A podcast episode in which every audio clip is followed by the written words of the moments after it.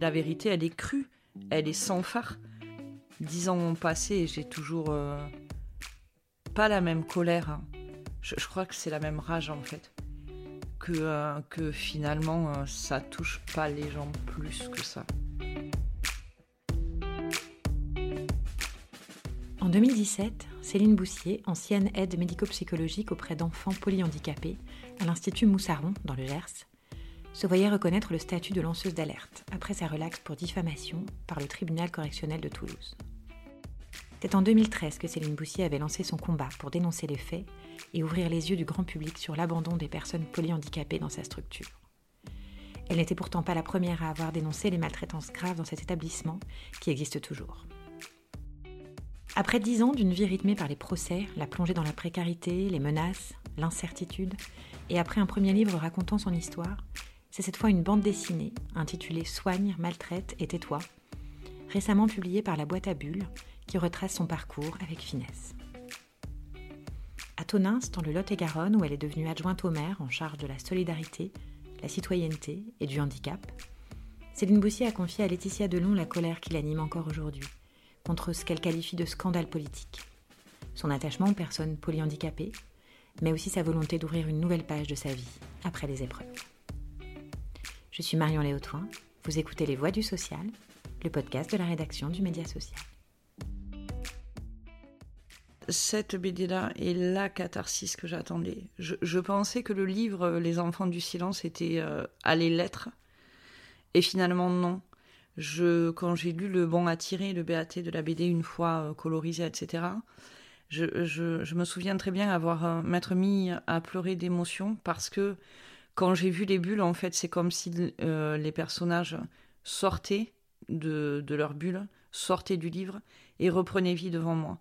Et je, je, je suis extrêmement fière de cette BD. On a caché, on parle de maltraitance dans les EHPAD, on parle de maltraitance dans les crèches, tandis que le polyhandicap, on veut pas le voir en fait. Parce que ça fait peur, parce que parce qu'on n'est pas habitué, parce que parce que plein de raisons. Et là, on se prend la vérité avec soigne maltraité tais-toi. On se prend la vérité en pleine figure en fait. Le et la vérité, elle est crue, elle est sans phare. Dix ans ont passé et j'ai toujours euh, pas la même colère. hein. Je, crois que c'est la même rage en fait. Que, euh, que finalement, euh, ça touche pas les gens plus que ça.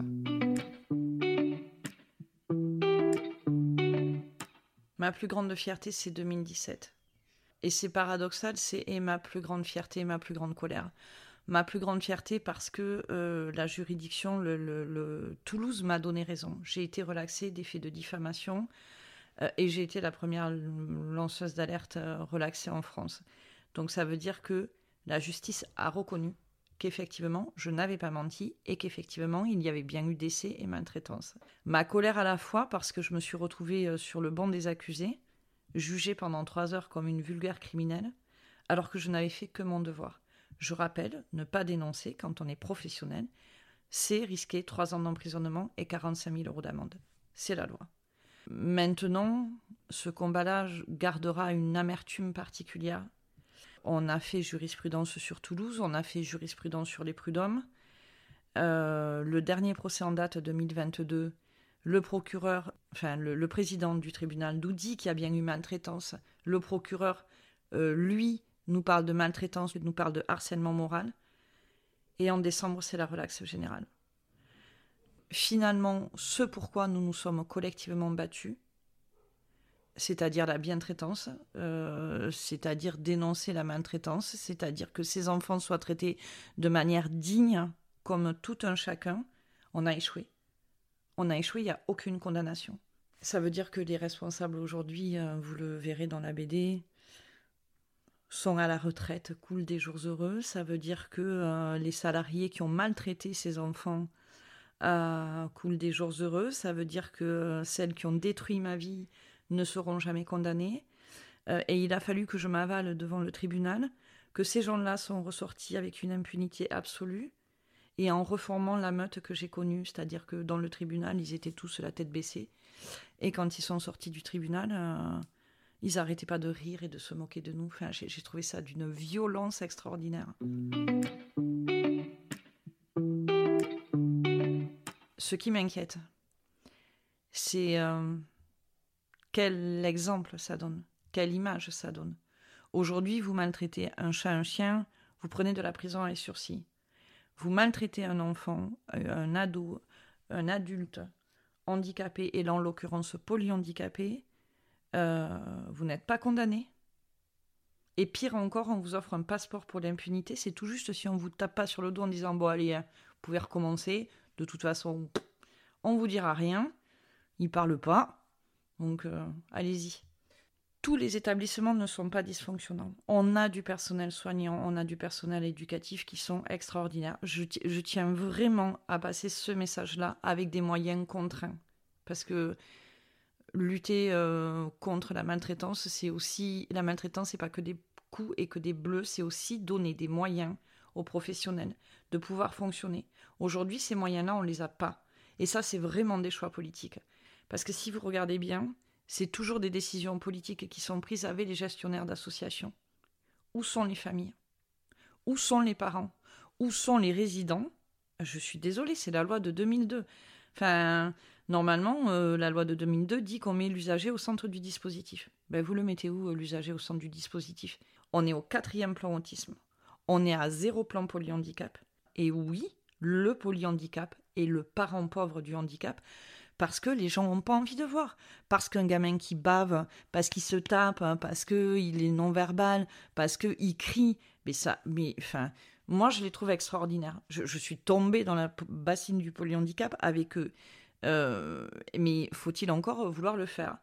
Euh, mais, je, mais je trouve qu'ils ont tout autant à nous apprendre. De ces dix années, vous, vous allez pas bien, vous allez me le cacher. Par contre, moi, je vais le voir. Et ça, je le dois à ces enfants. Ils, sont riches d'enseignements. Ces personnes-là sont riches d'enseignements si on veut bien s'y pencher dessus. Mais oui, c'est les parents pauvres du handicap.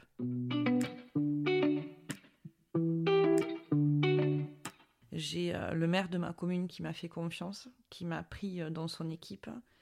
Euh, je suis adjointe à la solidarité aujourd'hui, à la citoyenneté au handicap. Donc ça me permet voilà, avec l'accord et le soutien de mes collègues et notamment de monsieur le maire, de pouvoir faire des projets extraordinaires et de pouvoir finalement faire participer les Toninquais euh, de tout, quels que soient les milieux de vie, donc j'entends les établissements, hein, à toute la vie locale, associative, culturelle, etc. Ce pour quoi on s'est battu depuis dix ans. Et puis, euh, et puis, euh, et puis j'ai réussi mon entrée en licence pour être euh, coordinatrice en insertion sociale et professionnelle. Mais là encore, petite difficulté. Euh, L'État nous parle de l'apprentissage, etc., etc., mais, mais a sorti les financements des contrats pro. Et, moi, ma licence est en contrat pro. Donc, quand vous avez 8000 euros en moins, ben, c'est compliqué. Donc, ben, j'arrive pas à trouver de contrat pro, mais je désespère pas. Et puis, ben, sinon, euh, je vais aller, je sais pas, moi, faire caissière à Leclerc. Je, je veux retravailler quoi. Je veux euh, pouvoir reprendre le cours de ma vie.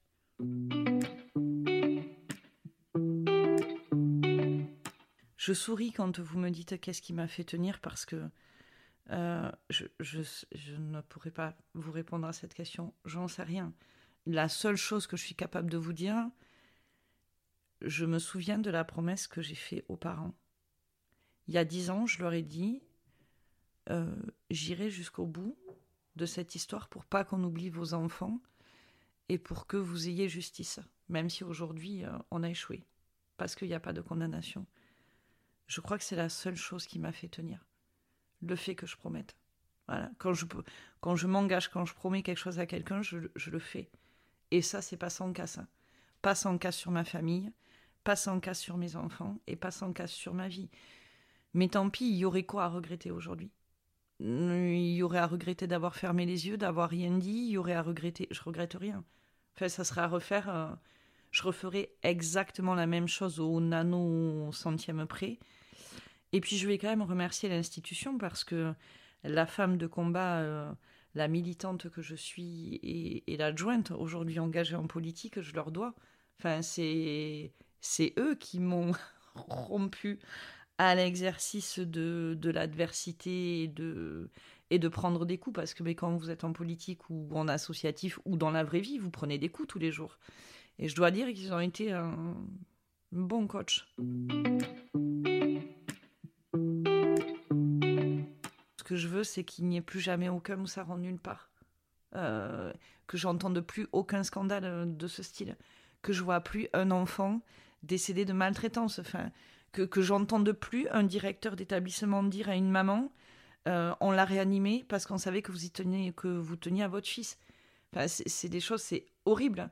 Plus, plus jamais je veux avoir à entendre ça. Enfin, si je devrais réfléchir pour moi, peut-être être tranquille maintenant, avoir une vie un peu plus sereine, un peu plus calme. Et ça devrait se faire puisque là, on, a, on a trouvé une maison enfin. J'aurais mis dix ans. Je vais mettre à pleurer, j'aurais mis J'aurais mis dix ans à retrouver une maison, euh, comme j'avais dans ma vie d'avant. Ouais, je, suis fatiguée. Je suis fatiguée de ces dix ans. Vraiment très fatiguée. Et je veux juste pouvoir être euh, tranquille. Enfin, mais je le serai jamais. Je le serai jamais vraiment. Et ça me fait rire quand je dis ça, mais parce que tout, tout me ramène au handicap tout le temps, tous les jours. Enfin, c'est. Euh, par exemple, la maison que j'ai louée est une maison accessible aux personnes handicapées. Non, mais ça, ça, prête à sourire, mais c'est vrai. Euh, Maïlis, elle est dans un établissement à Tonens aujourd'hui. Euh, Maïlis et Lina sont les deux jeunes par qui mon immense colère est arrivée. Parce que je, n'en pouvais plus de les voir euh, autant abîmés en peu de temps. Et, la violence de, bah, de l'institution, de ce qu'elle pouvait subir. Et, euh, et Maïlis est à Tonens, elle est dans un établissement, et forcément, quand on fait. Euh, là, il y a eu Octobre Rose, j'ai vu Maïlis hier. On a eu les six jours de Garonne, j'ai vu Maïlis. Enfin, je... c'est quand même dingue que Maïlis vive à. Enfin, et puis, ben, Lily, je la vois quand je vais euh, chez sa maman. Enfin, je, je crois que.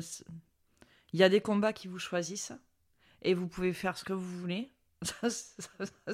ça, vous suit jusqu'à la fin de vos jours.